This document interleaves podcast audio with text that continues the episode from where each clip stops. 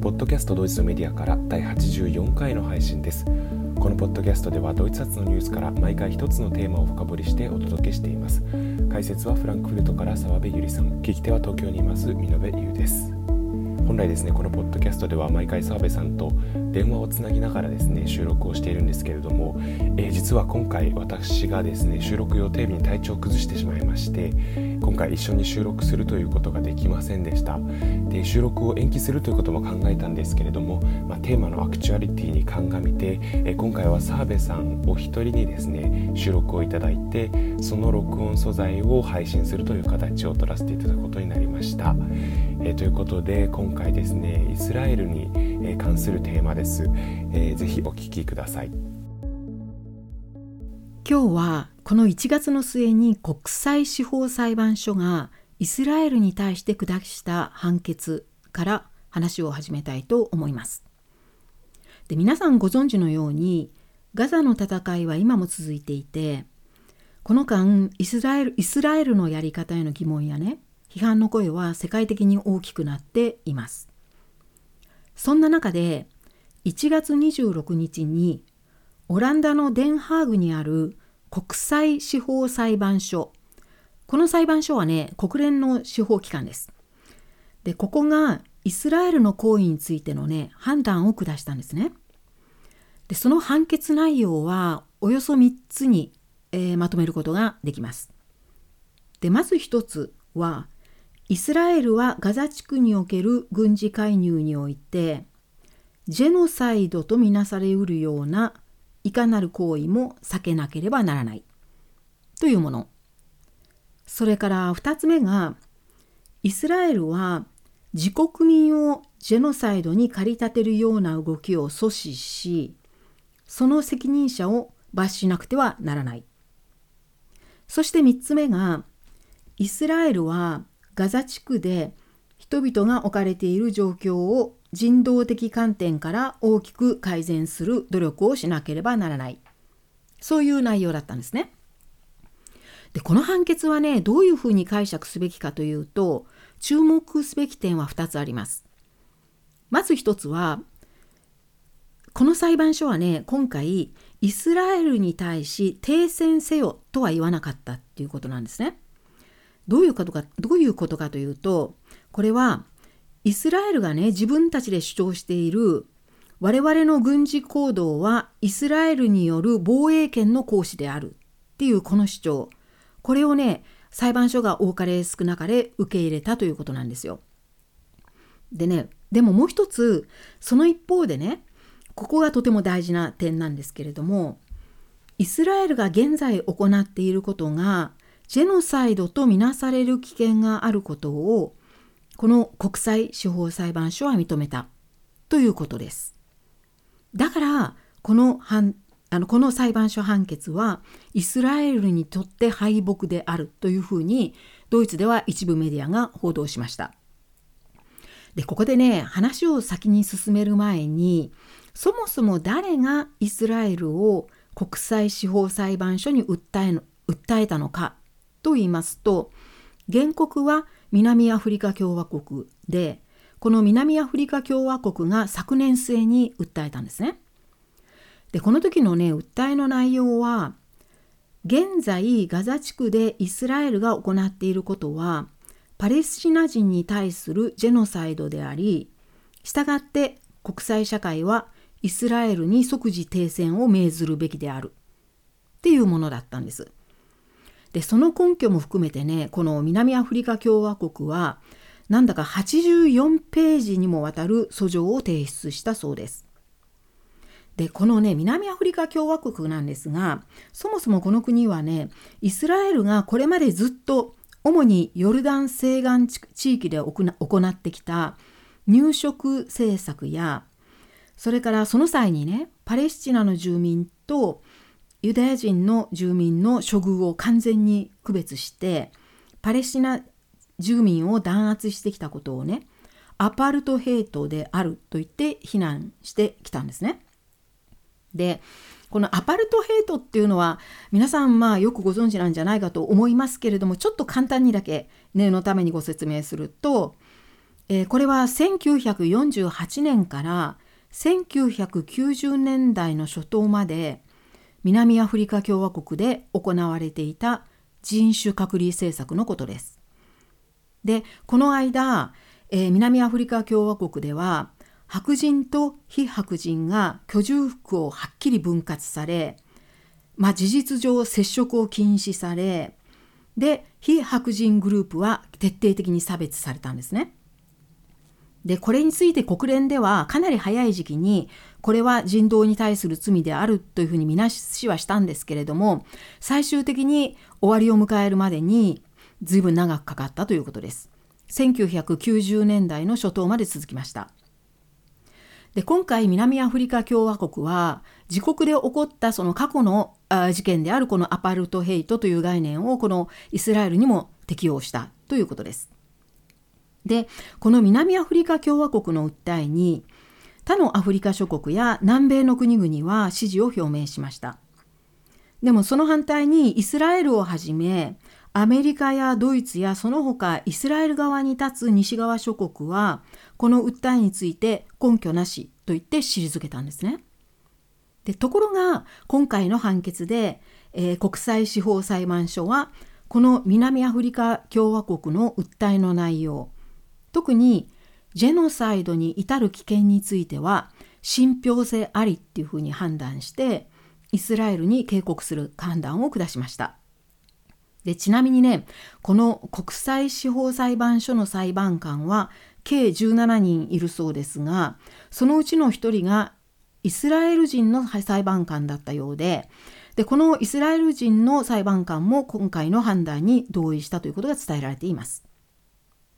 じゃあこの判決に対してね各国がどのように反応したかなんですが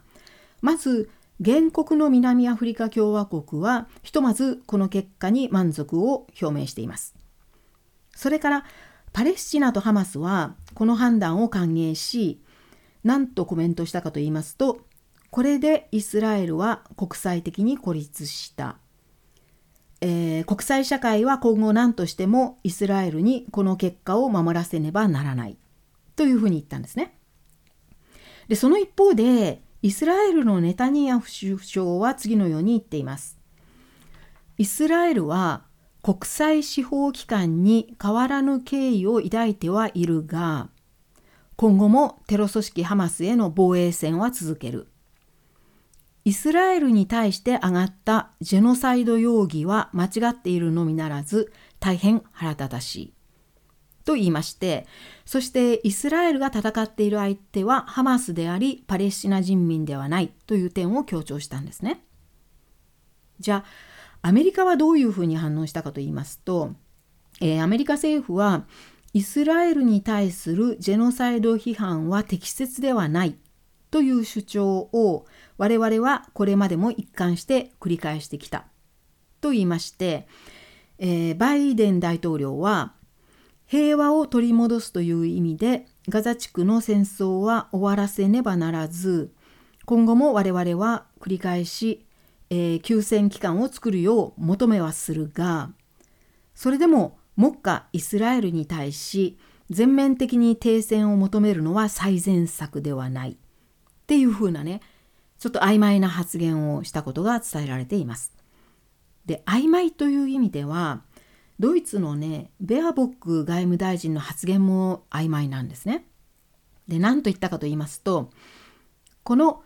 国際司法裁判所の判断には国際法上従わねばならないと一応言ったんですけどその一方で同時にこの判決ではイスラエルの行為の発端には10月7日のハマスのテロがあったという事実も改めて明確にされたのでありしたがってハマスも人道的義務を負うもので捕虜全員を速やかに解放せねばならないっていうふうにあくまでハマスを批判する視点からコメントしたしています。でさらに、えー、ドイツは今後も全力を挙げてイスラエルを支援するっていうふうに付け加えたんですね。じゃあね一体この判決が下りたことで今後どうなるのか。言い換えるとねこの、えー、国際司法裁判所の判決って一体どこまで法的拘束力を持つのかっていうことになるんですがこれはねもちろんこの国際司法裁判所というのは国連の司法機関なので国連の加盟国で加盟国である限り、えー、この決定をね無視することはまあどの国もやるべきではないんですね。でもその一方でね実はこの国際司法裁判所というところは個人の刑事責任を追及したり裁いて罰したりするような場ではないんです。でそういうことをするねあの裁判所っていうのは別にあるんですね。でこれがね国際刑事裁判所というところなんですがこの辺がねちょっとややこしいんですけれどもこのね国際刑事裁判所というのはまさに、えー、個人のえー、個人が有罪か無罪かとかねその量刑を決めたり実際に罰したりする裁判所なんですがこの国際刑事裁判所っていうのは国連機関ではないんです。で独立したものであってねだから世界の中のね結構たくさんの国がこの国際刑事裁判所の権限は認めていないんですよ。でこの辺がねちょっとややこしい話になるんですがこの国際刑事裁判所についてはね後でもう一度出てきますので後でお話しします。で今もう一度ね今回判決を下した国際司法裁判所の方に戻りますけどもじゃあこの国際司法裁判所っていうのは何をするところなのかと言いますとこの裁判所は国家間の紛争の解決のために国際法上から一つの判断を下すという場所であってねだからこの判断にその、えー、当事国まあ今回の場合であればイスラエルになりますがが従わなかったとしても実はね法的拘束あ法的強制力を持って罰することはできないんですね。だからもし今回の、えー、決定にイスラエルが従わず従わないことが分かってそれでじゃあイスラエルに制裁を加えなくちゃいけないんじゃないかっていう話が出てきたらどうなるかと言いますとそれはね国連の安全保障常任理事会に持ち込まれることになるそうです。でご存知のように国連の安全保障常任理事国というのは5つありますよね。アメリカと、えー、ロシアと中国イギリスフランスでもこの5つの国はそれぞれが否認権を持っていて一国でもダメって言ったら成立しないんですね。だからもしねイスラエルに制裁を加えるっていう話が出たとしても例えばアメリカがノーと言ったらあの制裁は実行されないっていうそういうことになります。だから結論とす結論として今後イスラエルが今回の裁判所判断に従うかどうかというのは今の時点ではね不明なんですね。でねもう一つ今回の、えー、国際司法裁判所の判決にはね注目すべき点がありこれが実は今日の、えー、私たちのポッドキャストのテーマになるんですけれどもそれは、えー、今回国際司法裁判所による判断ではイスラエルの行為がジェノサイドであるとの認定がされたわけではないというその点です。で実はねジェノサイドの認定には何年もかかるのが普通であってで今回に関してもこれから何年もかかるというふうに言われ実際に今後、えー、長い審理の対象になるんですね。であの今回の裁判の原告となった南アフリカ共和国自体はイスラエルが今行っているのはパレスチナ人民に対するジェノサイドだっていうねその点を断定してその判断から即時停戦を訴えたわけです。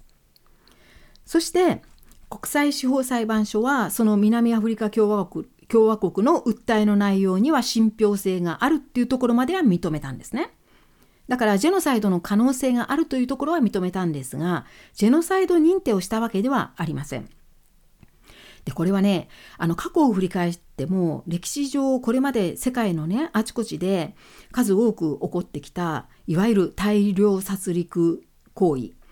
一つの民族だとか一つの、えー、特定の人間グループに対して行われたこういう殺戮の犯罪ですねそういう行為をねジェノサイドとして認定するのは大変時間がかかるかかっているんです。でそれがねなぜなぜなのかなんでそんなに時間がかかるのかっていうのが今日のテーマなんですけれどもというのも実はジェノサイドについてはとっくに国連のね条約ができているんですね。でその中でねはっきり定義もされています。でそれなのになぜジェノサイドであると認定することがそんなに難しいのかという点をそもそもジェノサイドと認定されたら一体どうなるのかという点も含めてね今日はお話ししたいと思います。じゃあねまずジェノサイド条約から、えー、お話ししていきたいんですけれども、えー、これはですね1948年の12月9日に国連で採択されています。で正式名はジェノサイドの防止並びに処罰に関する条約っていう名前です。で発行したのは1951年ですが、えー、採択されたのが1948年の12月9日ということです。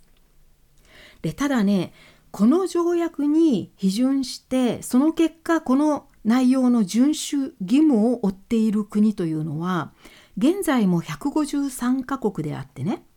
つまり国連加盟国の中にもこの条約を結んでいない国がねたくさんあるんですね。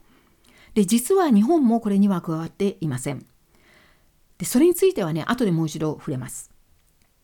で一方でイスラエルはこの条約を結んでいるのでそれで今回南アフリカ共和国はイスラエルはこの条約に違反し遵守義務を怠ったっていうことで訴えたわけです。でねあのじゃあジェノサイドっていうのはどういうふうに定義されるのかと言いますとこれはこのジェノサイド条約の第2条に明確に書かれています。でその内容をちょっと読み上げてみますとこんな感じです。特定の国の国民特定の人種特定の民族もしくは特定の宗教集団の全部もしくは一部を破壊する意図を持って行われる次の行為をジェノサイドと呼ぶ。で、えー、その行為がねいくつも挙がってるんですが、えー、次のようなものです。まずその集団のメンバーを殺害することそれからそのメンバーに重大な肉体的精神的危害を加えることそれからその集団の全部もしくは一部を破滅させる意図を持つ生活条件をその集団に課すこと。これは例えばあのライフラインを断つとかねそういうことですね。それからその集団内での子どもの出生を妨げる措置を課すこと。そしてその集団内の子どもを強制的に別の集団に移すこと。これがね、現行のジェノサイド定義です。で、この定義の問題に行く前にね、そもそもこのジェノサイドという概念が生まれ、ジェノサイド条約が成立することになった経緯から少しお話ししておきたいんですが、これは、えー、第二次大戦中にある一人のユダヤ系ポーランド人の法学者レムキンという人です。この人がこのレムキン氏が最初に作った言葉です。でジェノっていうのはギリシャ語で人種とか民族という意味サイドっていうのがラテン語で殺人という意味でこれを組み合わせて造語として作ったんですね。このレムキン氏が作りました。でこの、えー、レムキン氏は第二次大戦中にナチスがユダヤ人に対して行った組織的殺戮政策を記録していったんですけどもその記録する中でこの言葉を用いたんですね。これがこのジェノサイドという言葉が使われた最初です。ちなみにこのレムキン氏自身ユダヤ人だったわけなので、えー、ナチスをね逃れて亡命することになるんですがこのレムキン氏の家族はほとんど全員ナチスによって殺害されたそうです。でこのねジェノサイドという言葉がその後まずは戦後のニュールンベルク裁判の中で使われて一般に知られるようになります。ただねこの時点ではまだこの言葉は法律用語にはなってなかったんですね。それが1948年に人道に対する罪に当たる概念としてこれも戦争犯罪の一つであるとみなされてそしてこれを禁ずる禁じ罰する条約が作られたわけでこの段階でジェノサイドという言葉が法律の概念になりました。つまりねジェノサイドという語が生まれる直接の契機となり同時に具体的なね具体的典型的な事例となったのがナチスによるユダヤ人に対する組織的犯罪だったわけでしたがってナチスの犯罪はね誰もが認める白黒はっきりしたまあちょっといわば変な言葉ですけどあのいわば教科書的なねジェノサイド。ということになります。でもねその一方でじゃあナチス以前の過去の事例はどうなのか。あるいはこの、えー、ジェノサイド条約が成立した後のね世界であちこちで起こった事例。それぞれをジェノサイドと認めるかどうかという点になるとねこれはね大変難しくなりまして。認定までにはね大抵の場合長く時間がかかっています。でなぜねそんなに難しいのかっていう話に行く前にもう一つ、えー、そもそもねジェノサイド認定っていうのはどういう手続きなのかということをお話しておきたいと思います。でジェノサイドとして認定するにはねまあ大きく言いますとえ2つやり方があるんですよ。で1つはねジェノサイド条約を結んだあの各国自身が自国の中で決議しでもしそれがジェノサイドと認定された場合認定されて特定の責任者がまだ生存しているならやはりその国の中で刑事責任を追及するというねそういうやり方があります。でこの一国の中で、えー、認定して認定するというこうこれはねあの最近実はドイツで一つ例がありまして私の記憶には非常に新しい最近の話なんですけれどもいつかと言いますと2016年にドイツはある一つの事件過去の事件をねジェノサイドっていうふうに認定したんですよ。でこれはねどういう事件かというと実はね100年も遡る話になります。1915年から16年にかけて起こった事件でしてこれはね第一次大戦中の話なんですね。で当時ありましたオスマントルコ帝国あのオスマントルコ帝国ってどんどんあの領土を拡大していった大きなあのイスラム帝国なので、えー、まあ周辺の国をどんどん領土にしていったわけですよね。でその中のアルメニア民族これはねアルメニア民族というのはキリスト教徒の少数民族だったわけなんですけれどもこのあの彼らをオスマントルコ帝国は自分たちに抵抗する違反分子というふうに見なしましてこの第一次大戦中の1915年から16年にかけて最大150万人から200万人ぐらい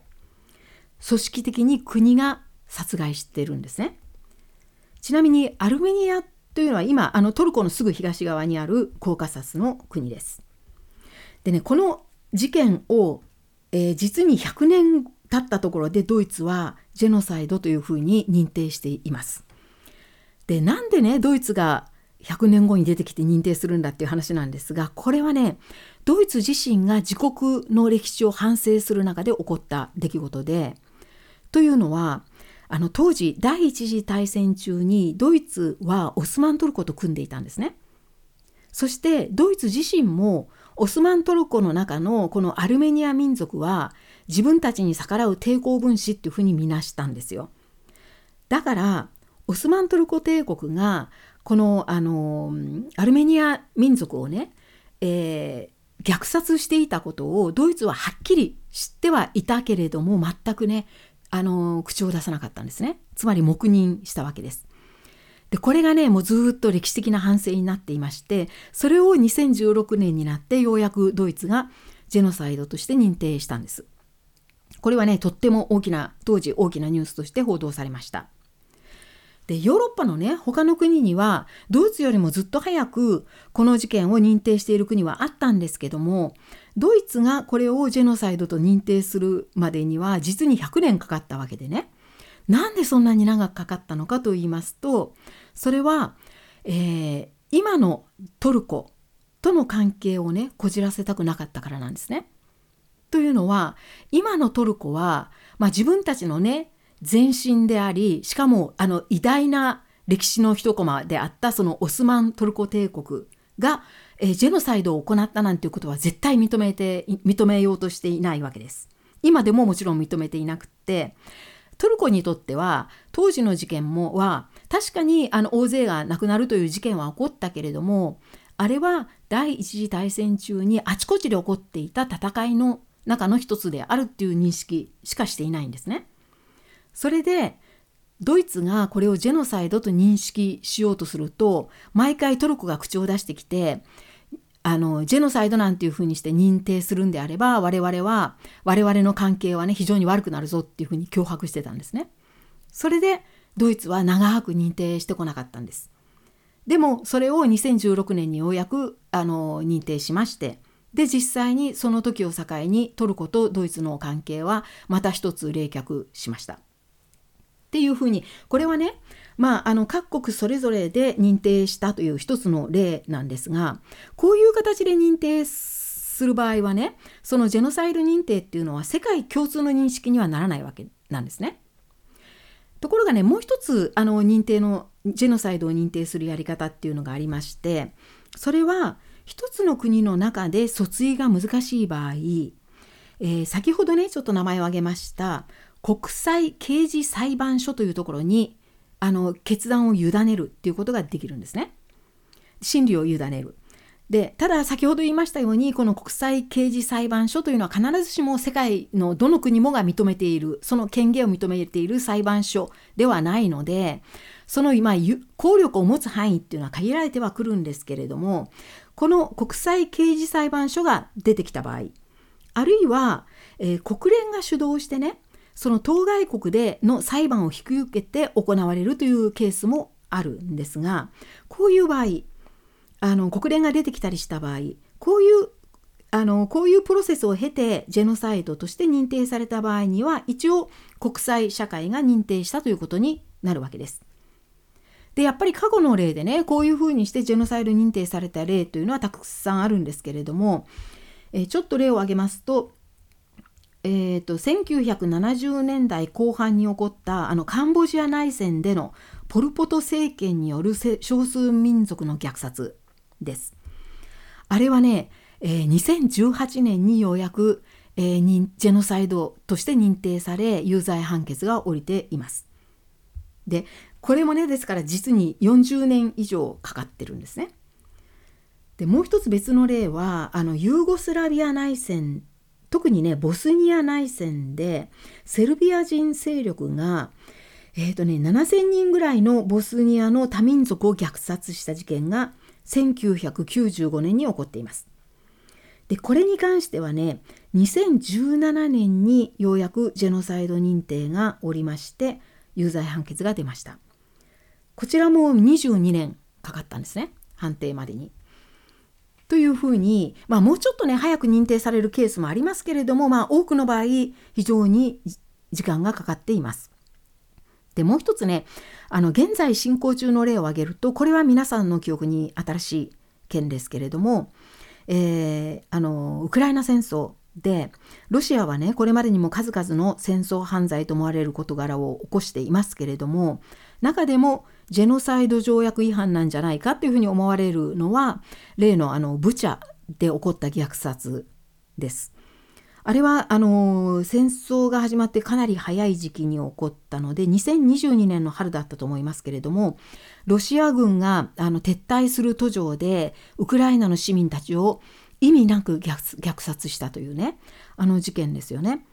ではっきりしたねあの死者の数なんかは分かっていませんしでブチャっていうのは一つの例に過ぎなくてこれまでもうあのウクライナ戦争は2年になりますけれどもあのウクライナのあちこちで同じような事件が起こっていて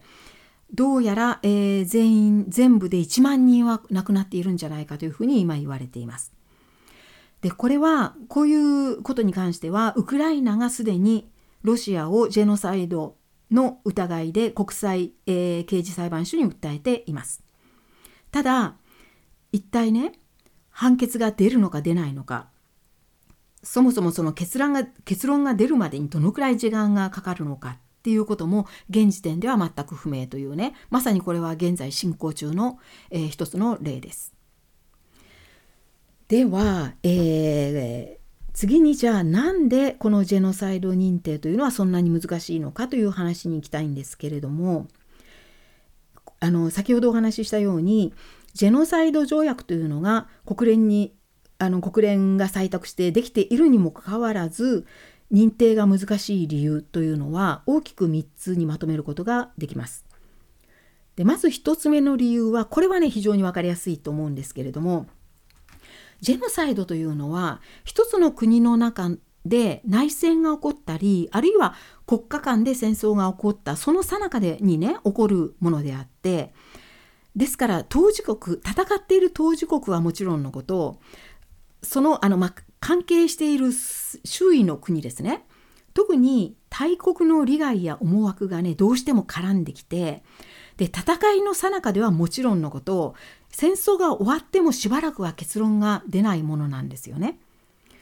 で例えばねあの冷戦時代あの米ソが対立していた冷戦時代にもジェノサイドとみなされるような出来事は随分起こっている特にベトナム戦争の間にねあのまあ起こっているはずなんですけれども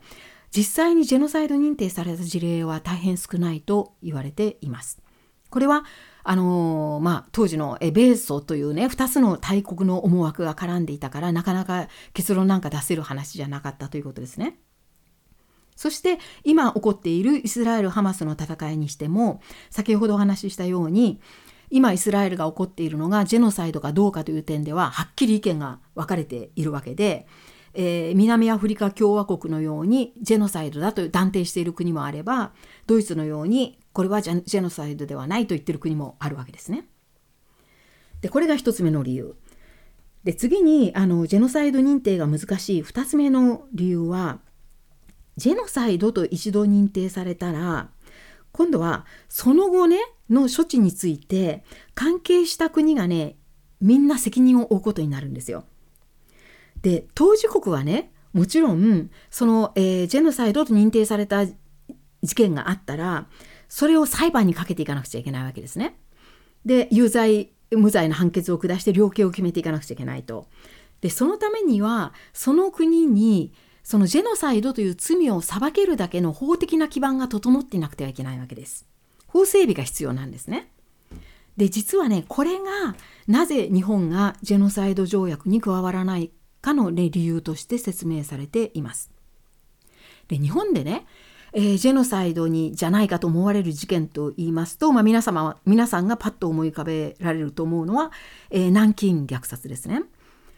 であれは日中戦争の時に起こったので1937年かなに起こった事件ですけれどもあのあの南京虐殺について日本政府は今でもジェノサイドとは認めていません。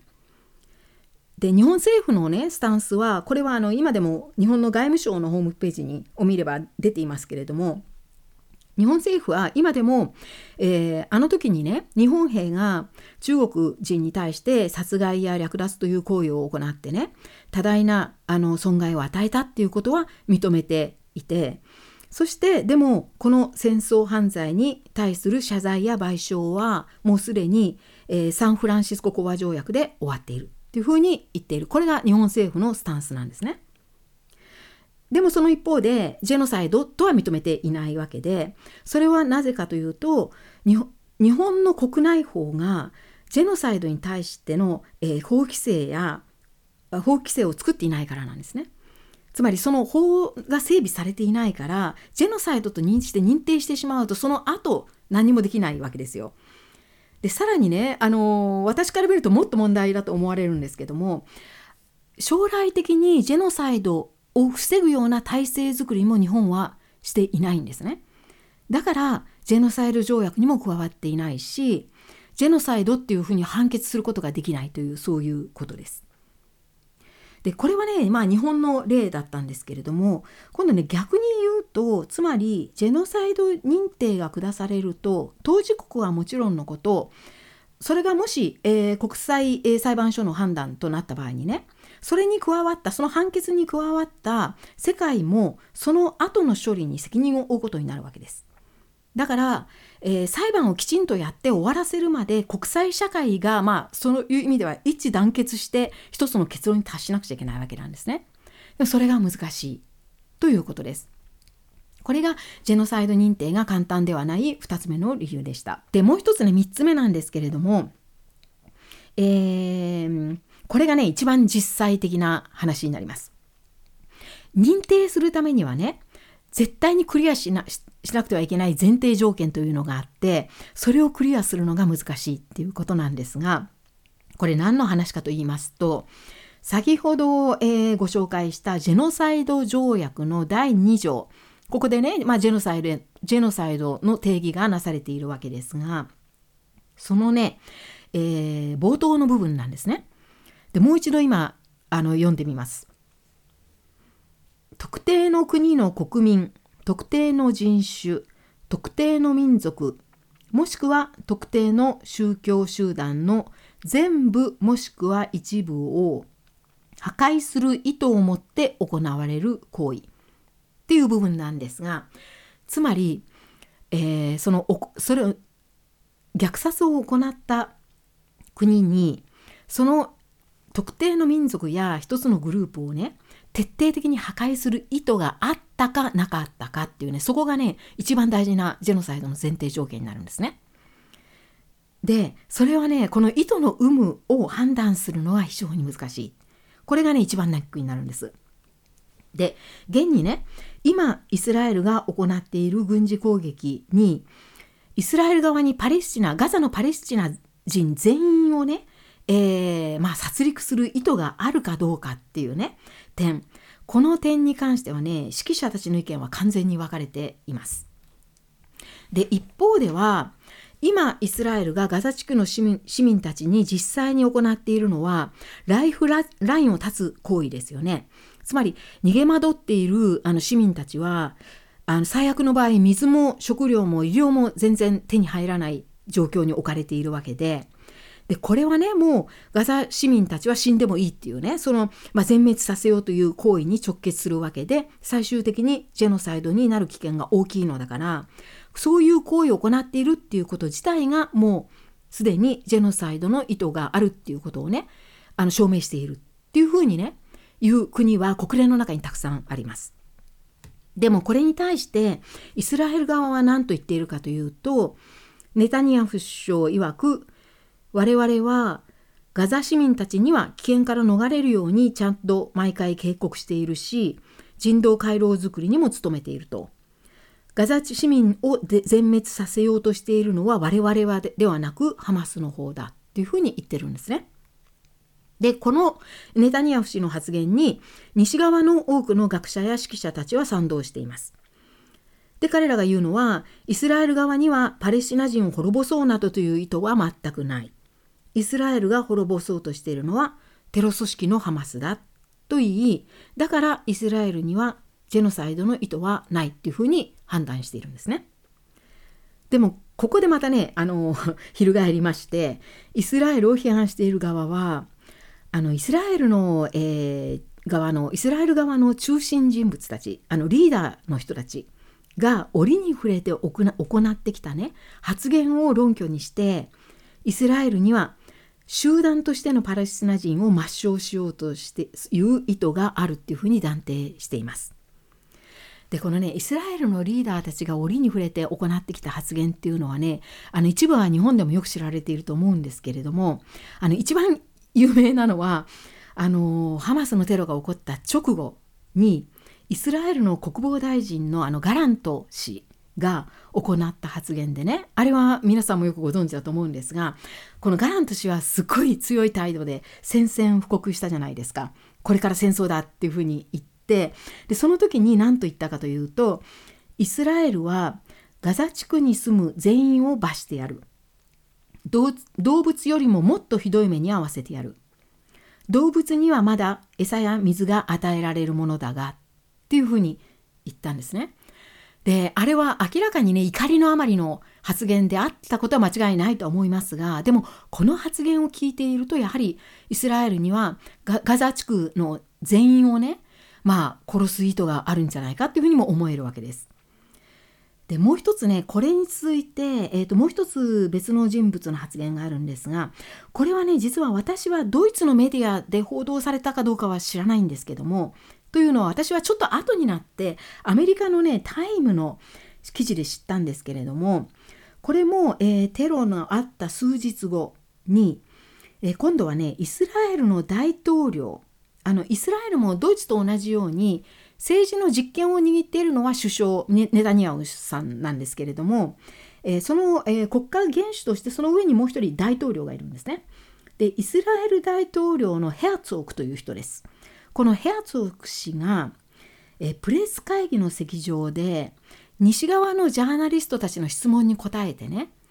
でまあ西側のジャーナリストたちは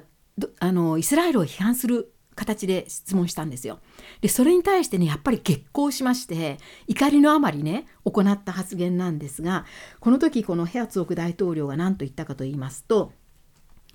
責任があるのはガザ市民全員だ。市民たちは関係ない。というのは嘘だガザ市民たちはガザ地区を支配している邪悪な政権であるハマスにこれまでも抵抗し戦うことができたのにそれをしなかったからだっていうふうに言ったんですよね。でこの直後にねやっぱりこの発言はあの炎上しましてこのプレス会議の場でねすぐ西側のジャーナリストたちからこの部分って突っ込まれたんですよ。それでねあの大統領ヘアツォーク氏は慌ててねちょっと言い直したりっていうそういう一コマがあったんですね。でまあいずれにしてもこういう発言をねイスラエル側はよくしていてだから今回南アフリカ共和国がイスラエルをジェノサイド条約違反でね訴えた時にその訴状の中にこういう発言もねあのイスラエルにはジェノサイドの意図があるというね証拠の一つとして挙げられたんですね。で、えー、今回、えー、国際司法裁判所はその信憑性を認めたわけです。でねここまで話してくるとえっ、ー、とね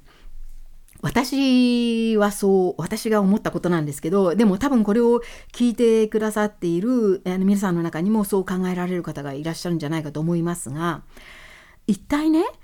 今の時点でそのジェノサイドを認定するとかしないとかねそんなのはそんな大事じゃないんじゃないかって思えるんですよね。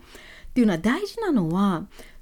その行為を止めることの方であってねそのジェノサイド認定がね一体そんないつになるかわからないような認定の話を今しなくてもいいしあるいはあのもしね認定されたって一体裁判が本当に行われて責任者が罰せられるのかなんてわからないわけですから一体ねそんなジェノサイド認定にこだわる意味なんてどこにあるんだろうっていうふうにまあ思う思ったんですね私も。で現にそういう意見を発言している学者たちもかなり多くいます。で彼らが何と言っているかと言いますとジェノサイドが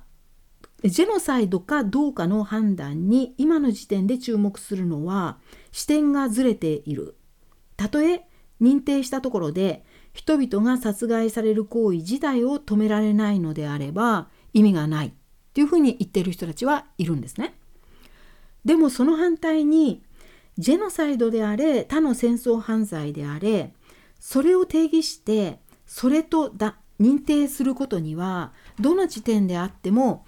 大変大きな意味があるっていうことを主張している学者たちもいます。で彼らが言っているね論拠をまとめるとこういう感じなんですよ。誰かを罰することが大事なのではなく人間性に対する犯罪をそれと認定すること自体が大事なのだ。なぜかというと我々は事実がどうなのかを明確にせずにどうしてそのような事態に至ってしまったのかを本当のところ理解することはできないからだ。そしてそれを理解しなければ我々は前には進めないっていうふうに言っています。でまあこういう視点から見ればね日本が南京虐殺をジェノサイドとは認めないままで今はもうあの当時のことはねもう詳細は事実としては明らかにできないっていうことで放っているっていうのはねやはり間違った姿勢なんじゃないかと思います。で以上ジェノサイドの認定の話をしてきたんですけれどもここでねもう一度イスラエルの戦いに話を戻しますと今あの世界は揺れていますよね。で特にねアメリカのイスラエルに対するイスラエルに対する姿勢は随分変わってきていると思います。で表向きはねまだアメリカはイスラエルの側に立っていますけどまあこれはねあの周知の事実ということでドイツでもよくねささやかドイツにもよく聞こえてくるんですけれども何でもバイデン大統領とイスラエルのネタニヤフ首相っていうのは大変仲が悪くってバイデン氏は非公式の場面ではねネタニヤフ氏のことをボロクソに言ってるらしいですね。でなんか大バカ者とか呼んでいるようです。でバイデン氏自身今はもうあのイスラエルをね批判するような発言も時々行っているようですし何よりアメリカ国内でバイデン大統領がイスラエル側を支持する姿勢をとっていることがね大きな批判の的になっていて特に民主党の内部での批判が大きいっていうふうにドイツでも言われています。でこれはもちろん、えー、今年の11月に控えている大統領選にとってバイデン氏、まあ、民主党が不利になるからであってね。でというのはあの前回の選挙で前回の選挙ではあの、えー、アメリカにいるねイスラム系の有権者がみんなバイデン氏に投票したんですよね。でこれまあ当たり前であのトランプは難民排斥をね堂々と訴えていた人ですからだからそんな人にイスラム系の有権者が入れるわけないと。でみんなバイデン氏を支持したんですよね。ところが今回このイスラム系の有権者たちはおそらくみんなバイデン氏には入れないだろうと。だからといってトランプに入れるっていうのは考えられないのでおそらく全員棄権するんだろうというふうに予想されています。でそうするとねもし戦いがまた僅差になった場合にやはりあのバイデン氏にとっては多くの票が失われるっていうことになるのでこれはねまあ一大事っていうことですよね。ということでねアメリカの姿勢はこれからもねどんどん変わっていくんじゃないかということが予想されています。じゃあそんな中で、えー、ドイツ国内ではねどういう声が上がっているかというとさすがにドイツの国内でも、えー、ドイツ政府もねイスラエルを絶対支持する姿勢は考え直した方がいいんじゃないかっていう声が高くなっています。で今回の国際司法裁判所の判決についてのねドイツ国内のメディアの記事を読んでも一つにはねまずあのアフリカや南米の諸国がね、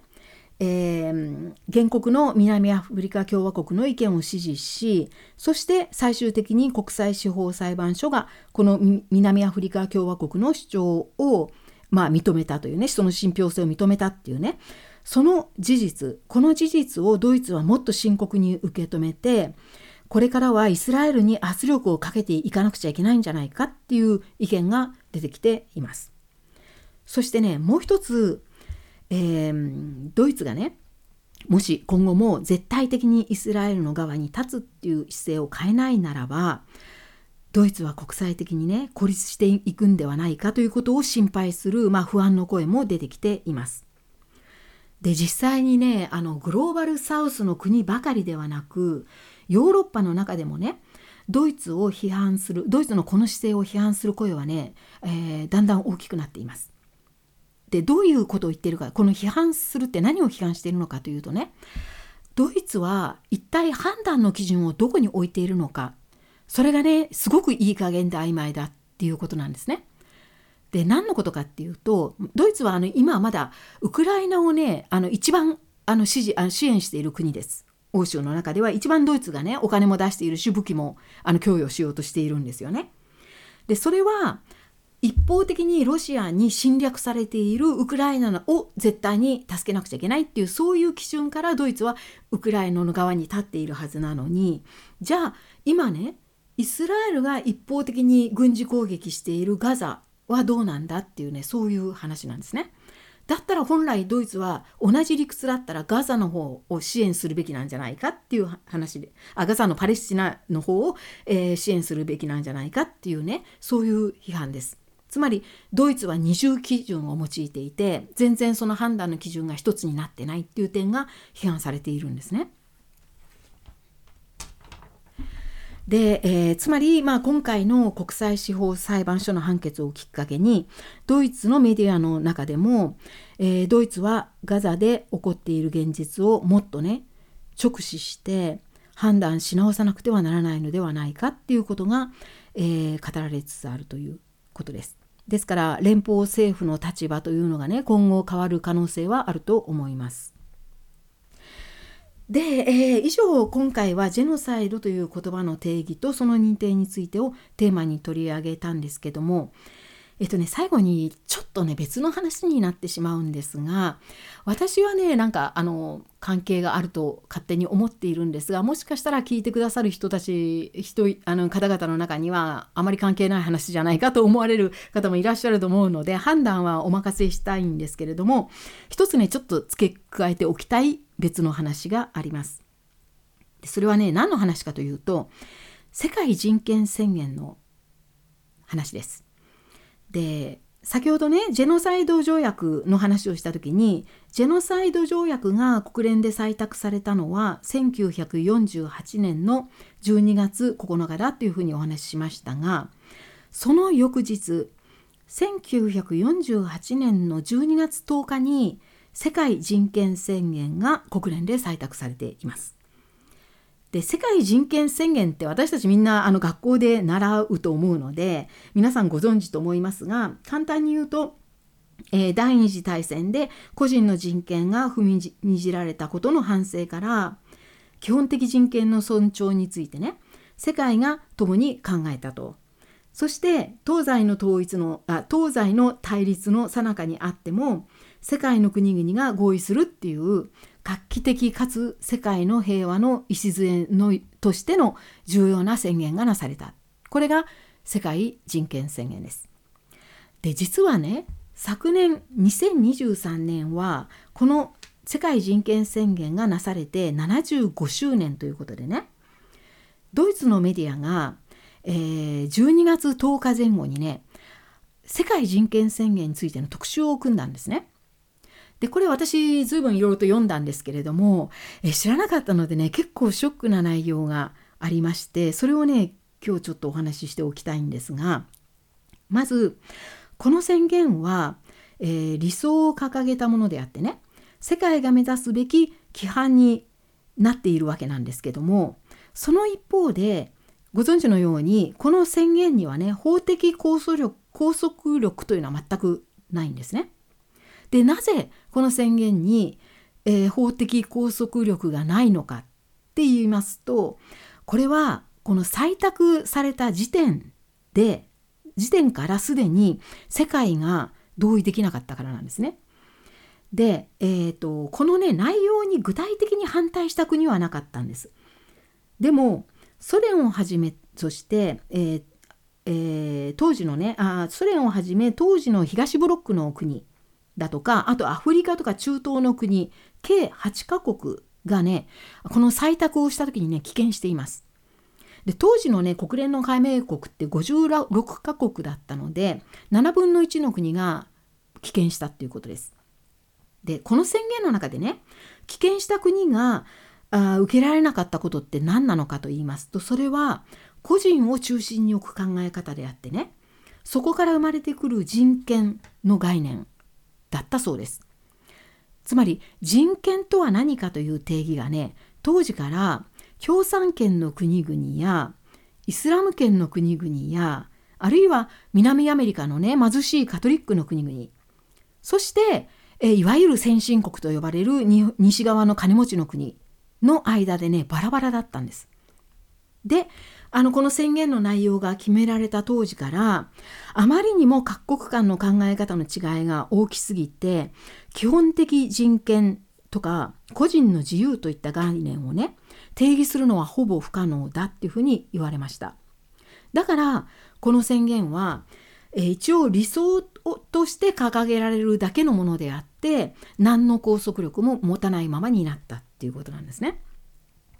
じゃあ今この世界人権宣言はどういうふうに受け止められているかというといわゆる西側先進国と呼ばれる以外の国からするとねこの世界人権宣言というのはもう今は完全に批判の的になっているそうです。だから積極的に批判する声が当時よりも採択されていた当時よりももっとずっと高まっているっていうことなんですね。で何が批判されているかっていうとこの批判する国々はからするとねこの宣言は西側諸国の帝国主義時代植民地時代のやり方の名残であってここのなこの宣言の中に記されているのはあくまで西側の価値に過ぎずそれを口実に彼らは他国の体制や、えー、文化や宗教的伝統に基づく考え方に介入しようとしている。というふうにねそういうふうに解釈されで批判されているっていうことなんですね。でまあここまでここに至るとね基本的人権とか個人の自由だとか平等だとか個人の権利とかいったね